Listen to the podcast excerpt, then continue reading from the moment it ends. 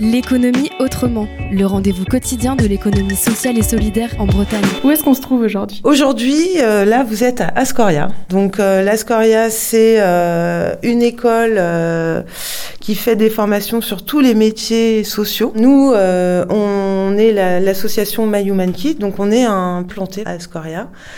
donc, ça fait un an qu'on est ici.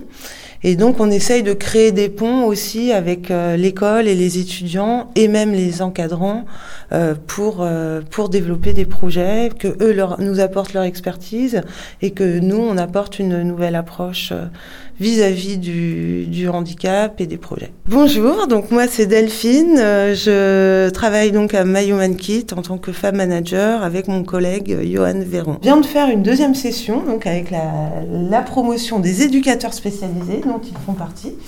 Et donc, c'était les trois volontaires pour. En fait, ils avaient le choix pour faire des semaines techniques sur avec différents intervenants. Et donc, nous, on en a eu trois des, des, éducateurs spécialisés qui sont venus pour euh, travailler sur un projet d'accessibilité.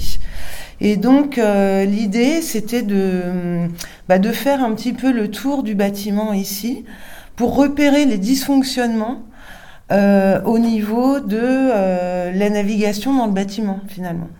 Donc euh, repérer à la fois en fait la, la, signalétique, voir si c'était bien bien identifié par le public, à la fois pour le, le public tout venant entre guillemets et les personnes en situation de handicap. Donc est-ce que l'accès était bien bien fait pour les personnes en fauteuil, pour les personnes malvoyantes, pour les personnes malentendantes?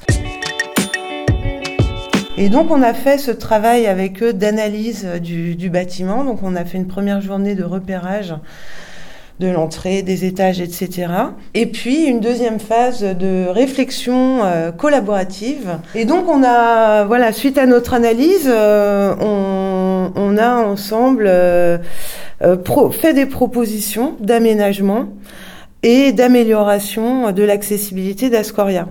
Et comme en parallèle, on a un projet qui est tout frais au lab, qui s'appelle le, projet Braille Rap. En fait, c'est une machine qui vient embosser du braille.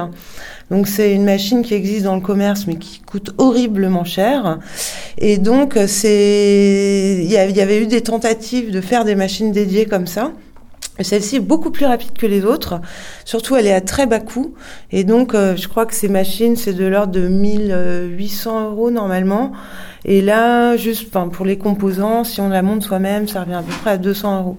Donc, on a profité également de cette nouvelle machine euh, au lab pour faire de la signalétique en braille. Donc, euh, ils ont pu euh, aussi euh, bah, comment expérimenter la machine, faire des petites affiches. Et puis demain, toutes les toutes les salles seront en signalétique braille pour que d'éventuels aveugles puissent aussi venir ici et se repérer. Voilà. Ce reportage a été réalisé par la Corlab. Retrouvez-le en podcast sur corlab.org.